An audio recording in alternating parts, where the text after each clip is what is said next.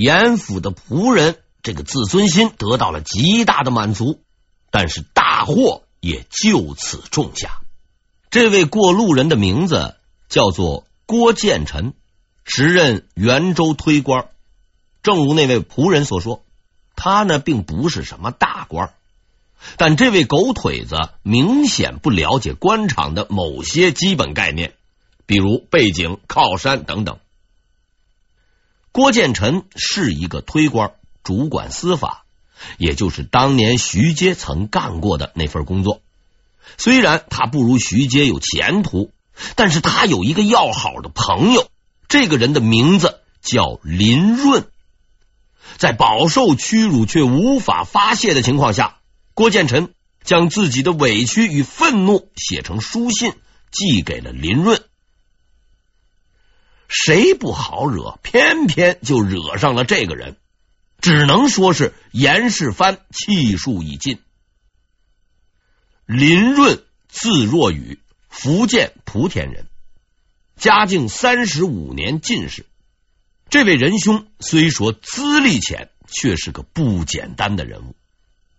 他先被分配到地方做县令，由于表现突出，很快就被提拔到南京担任御史。要知道，在短短几年之内，由地方官升任御史，那是很不容易的。由于御史要经常上书皇帝。如果运气好，某篇奏书得到了领导的赏识，像胡宗宪那样连升几级，那也是有可能的。而这位林润就是御史中的佼佼者。他性格强硬，十分聪明。刚上任不久，就敢于上书弹劾自己的领导——督察院左副都御史、著名贪官鄢懋卿，弹词。那写的是滴水不漏，让人抓不住任何把柄。虽然这次弹劾最后因为严嵩的庇护而不了了之，但是林润的骂功与机智给严世蕃留下了很深的印象，便请这位兄台吃了顿饭。在饭局上，面对财大势大的严世蕃，林润没有丝毫的畏惧。反而反客为主，谈笑风生，给严世蕃留下了很深的印象。之后，他一直对林润十分客气，唯恐得罪了他。然而，林润最憎恨的人正是祸国殃民的严氏父子，所以当他收到了郭建臣的书信时，一个念头油然而生：弹劾严世蕃。嘉靖四十三年十二月，林润正式上书。这是一份十分厉害的弹章。在文中，林润再次运用了他的智慧，不但弹劾严世蕃擅自勾结盗匪、欲行不轨，还爆出了那个地球人都知道的罪行——哎，做逃兵。看到了奏章以后，嘉靖。果然大怒，他再次忘记了自己说过的话，严令查办此事，逮捕严世蕃。在得知谕令内容之后，徐阶却没有丝毫的兴奋，反而显得十分焦急，立即派出了密使，要求务必在第一时间将此事告知林润。徐阶似乎过于着急了。谕令下达以后，林润自然会知道其内容。不过迟一两天而已，又有什么区别呢？但事实证明，这是一个极为明智的决定。正是这关键的一两天，改变了事态的进程。因为徐阶很清楚，林润的奏疏虽然言辞犀利，却并没有实据。目前唯一能证明严世蕃有罪的，不过是半路逃回老家而已。当谕令公开后，朝中的严党成员必定会给严世蕃报信。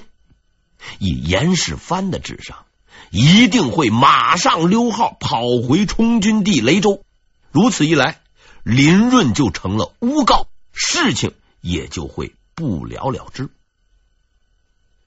所以呀、决定事情成败的是信息传播的速度。徐阶的预料一点没错，就在谕令颁布的当天，严世蕃的儿子锦衣卫严少廷便连夜出发赶去报信。当他上气不接下气的到达江西时，看到的却只是一片狼藉，因为两天之前林润呐已经到此一游，抓走了严世蕃。这还不算，林御史送佛送上天，连小兄弟罗龙文也一起抓了，并上了第二封弹章，隶属严世蕃的罪恶，连人带奏书一并。送到了京城，严世蕃再次成了囚犯。这一次，所有的人都认定他将彻底完蛋，包括徐阶在内。然而，当这位严大少爷进入京城之后，让人意想不到的事情再度发生了。严世蕃和罗龙文刚刚到京，身上的镣铐便被解掉了。堂而皇之的接受朝中官员的宴请，吃好喝好后，连监狱的大门都没去，就直接住进了早已为他们准备好的豪宅。总而言之，这两位仁兄并非囚犯，反倒像是前来视察的领导。徐阶目睹这一奇观，再次被震惊了。两个朝廷钦犯在光天化日之下，竟然如此嚣张，朝廷百官却视若罔闻，无一例外的保持了沉默。大理寺不管，刑部不管，督察院也不管。难道只有我看到了这一切？徐阶禁不住颤抖了起来。他感到了一种前所未有的恐惧。严嵩倒台了，严世蕃那也是二进宫了。事情已经到了这个地步，严党竟然还有这么强大的力量，还能如此肆无忌惮、无法无天。从震惊中恢复过来的徐阶开始了新的思索。他终于认识到，这是一股极其顽强的势力，是一个无比坚固的利益共同体，而要彻底毁灭它，单靠常规手段是绝对办不到。要击败他，必须找到一个突破口，而严世蕃是最为合适的人选。既然弹劾没有用。逮捕没有用，甚至关进牢房都没有用。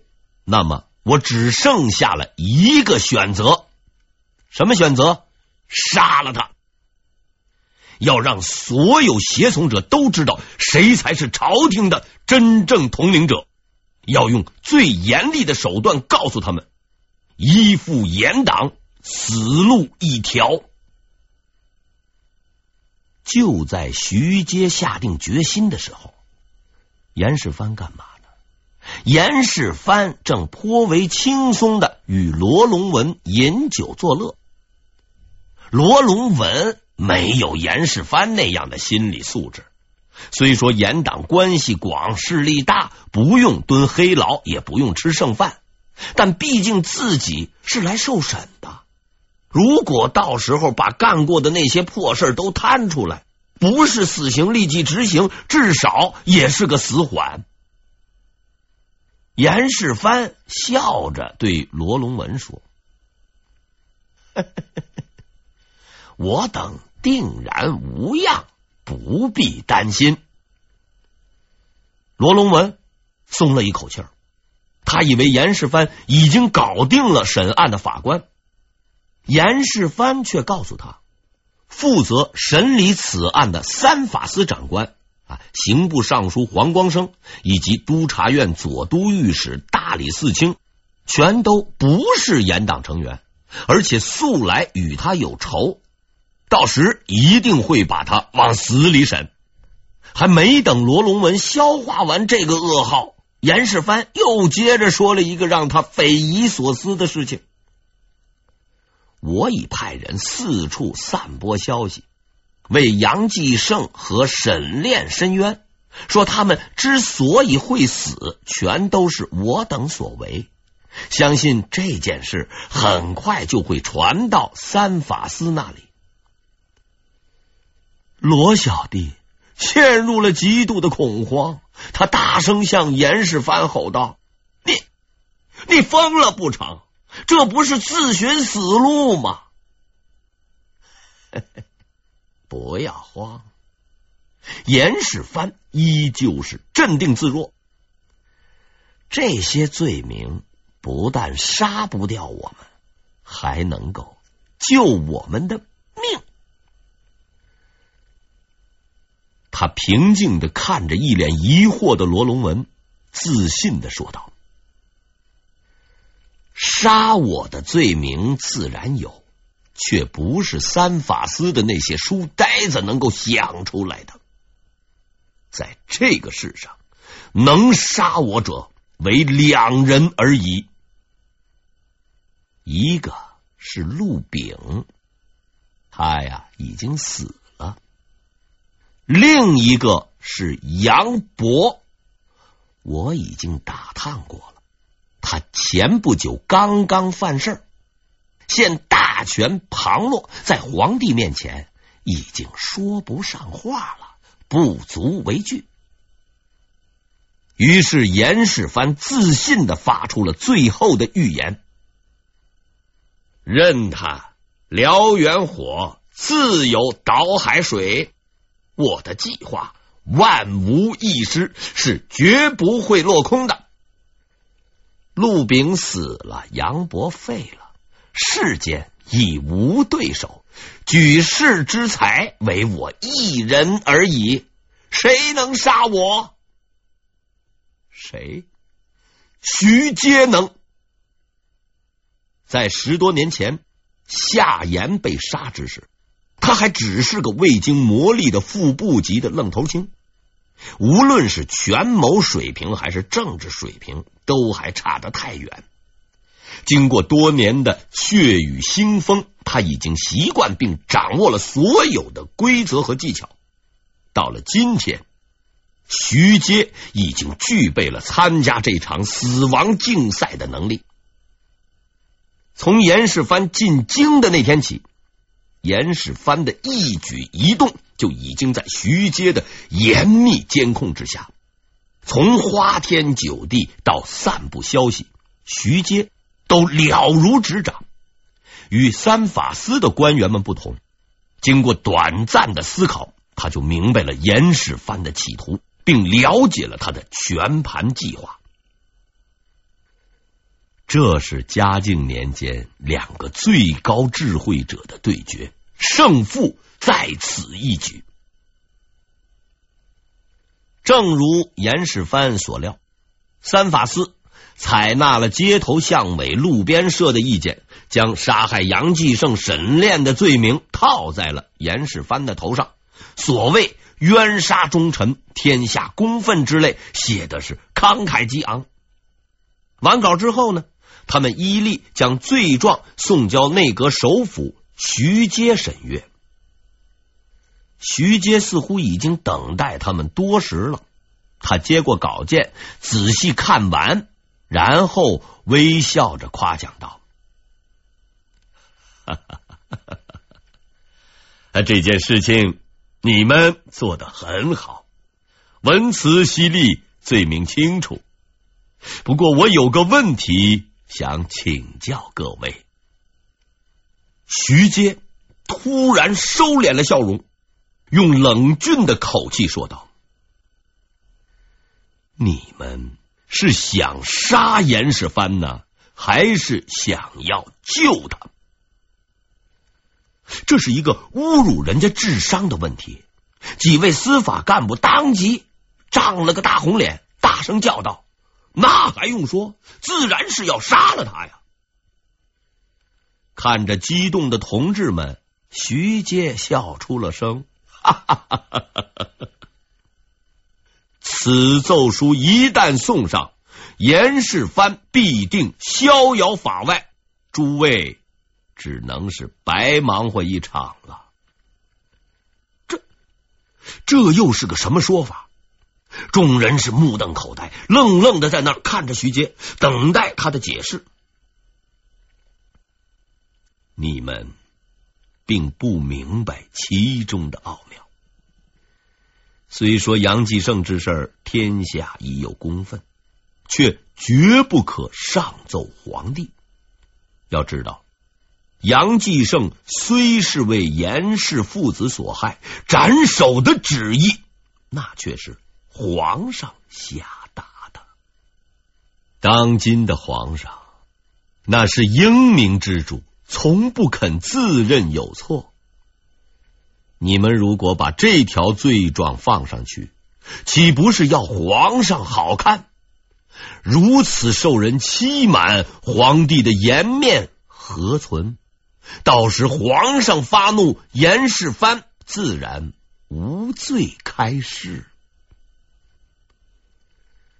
徐阶说的没有错，严世蕃的如意算盘正是如此，为了实现自己的企图。他先放出风声，说自己最害怕杨继盛事件，然后诱使三法司的人将此罪状上达。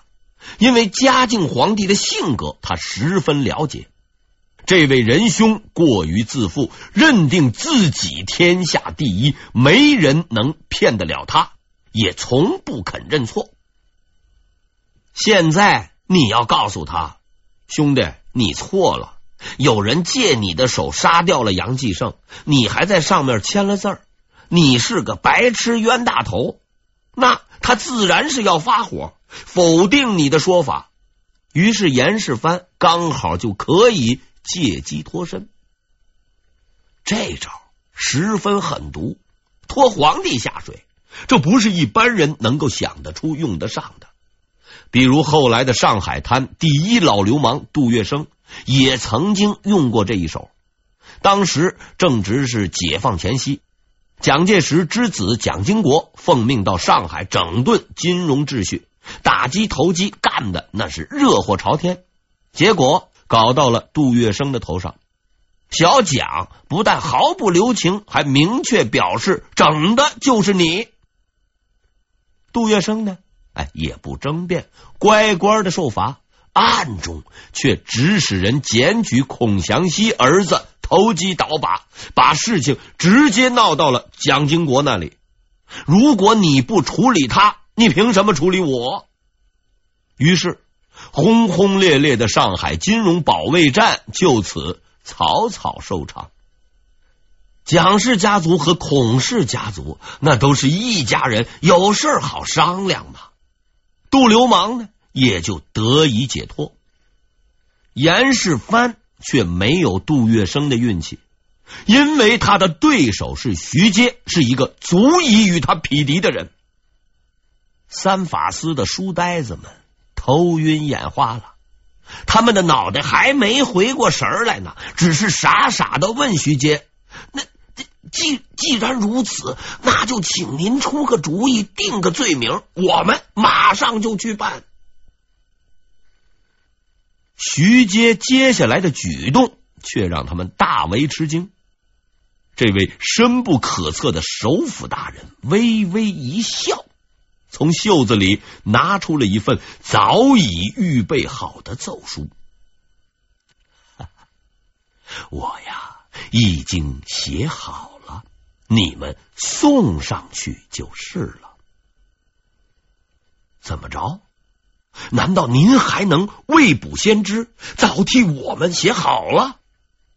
怀着对徐大人的无限敬仰和崇敬，三法司的官员们打开了那份奏书，只觉得一股杀气扑面而来。简单说来，徐阶给严世蕃的罪名有以下几点：首先，他和罗龙文是哥们儿。而罗龙文勾结倭寇，严世蕃也与倭寇挂上了钩，他们聚集海匪，并企图里通外国，逃往日本。其次，他勾结江洋大盗，训练私人武装，图谋不轨。最后，他还占据土地修房子，而根据现场勘查，这是一块有王气的土地。严世蕃狗胆包天，竟然在上面盖楼，实在是罪大恶极。这条罪名，好像当年胡惟庸也挨过。看完了这封奏书，三法司的书呆子们也已断定了严世蕃的结局必死无疑。因为这个嘉靖啊，他最为反感的两个词语，正是犯上和私通倭寇。三法司的官员们揣上这份致人死命的奏书，哎，哆哆嗦嗦的走了。临走的时候，他们以无比敬畏的眼神向徐大人告别。徐阶呢，礼貌的回礼，面色平静，似乎之前的那一切都从来没有发生过。在近三百年的明代历史中，这是让我感触极深的一幕。每念及此，不禁有毛骨悚然之感。因为在这场平淡的言谈分析中，虽然没有刀光剑影，却蕴含着一种更为可怕的智慧。作为当时世间最为精明的两个人，严世蕃和徐阶都敏锐的抓住了这场斗争的最关键要素——嘉靖。事实上，严世蕃死不死，放不放，并不取决于他有没有罪，有多大罪。别说内通日本人，就算他勾结外星人，只要嘉靖不开口，严世蕃嘿嘿就死不了。只要分析一下前面的那段对话，你就能明白，徐阶的城府只能用两个字来形容：恐怖。徐阶破解了严世蕃的计划，还提前写好了奏书，定好了罪名。而要做到这些，他必须了解以下三点，是缺一不可。首先，他十分清楚嘉靖的习性，知道他是打死也不认错，所以他明白哪些能说，哪些不能说。其次，他知道三法司的那帮蠢人的想法，也料到他们会定哪些罪名。能够掌握皇帝和群臣的心理，已经极为不易。但我们可以肯定的是，对于这两点，严世蕃也了如指掌，因为他的诡计正是建立在此之上。但徐阶之所以能够成为最后的胜利者，是因为他还掌握了最重要的第三点：严世蕃的心理。徐阶不但知道皇帝是怎么想的，法官是怎么想的，还知道严世蕃的想法，甚至连他用的阴谋手段都一清二楚。自负天下才智第一的严世蕃，机巧狡猾，机关算尽，却始终在徐阶的手心里打转，最后被人卖了，还在帮着人家数钞票。但是这绝不能怪严世蕃。套用一句电影台词：“不是国君无能，只是共军太狡猾。”对人心的准确揣摩，对事情的精确预测，还有深不可测的心机谋划，这是极致的智慧。在我看来，他已经超越了人类的极限。在这一场暗战中，严世蕃输了，却输的并不冤枉，因为他输给了一个比他更聪明的人，而真正可悲的人是嘉靖。这位天资聪慧、刚愎自用的皇帝，终于为他的自以为是付出了代价。一生都致力于耍心计、控制人心的他，最终却沦为两个大臣的斗争工具。他的脾气和个性被两位大臣信手拈来，想用就用，想耍就耍。就这样，木偶的操控者最终变成了木偶，也算是报应吧。